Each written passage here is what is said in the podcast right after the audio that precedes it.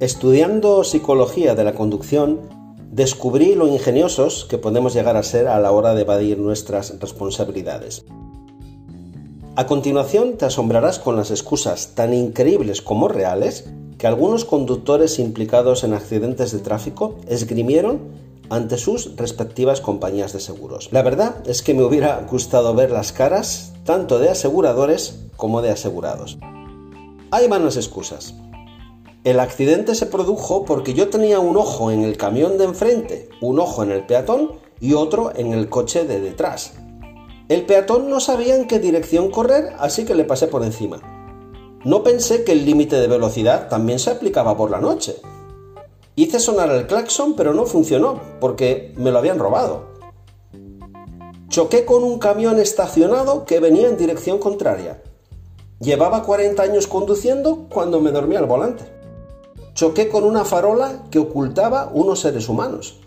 Atropellé a un hombre, pero admitió que fue por culpa suya, porque ya le habían atropellado antes. El accidente lo provoqué yo al saludar al hombre que había atropellado la semana anterior. El poste de teléfono se acercaba. Yo estaba intentando evitarlo cuando me golpeé con él de lleno. Un coche invisible surgió de la nada, chocó conmigo y desapareció. ¿Qué te parecen estas excusas? Sorprendentes, ¿verdad? ¿Quién no ha empleado en alguna ocasión un pretexto original o copiado? Ahora, nota una cosa. Si nosotros desgranamos la palabra excusa, vamos a sacar tres palabras. Ex, Q, sa. Ex significa eximir.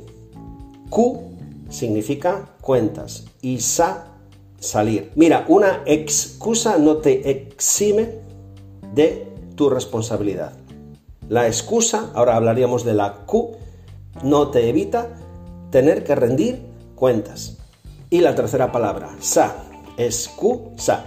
La excusa te saca de tu propósito. Porque las personas que están acostumbradas a excusarse son personas que nunca van a alcanzar su verdadero propósito. Porque cuando no estamos acostumbrados a ser responsables, a tomar nuestra responsabilidad, no creceremos. Recuerda, la palabra excusa no te exime de tu culpa.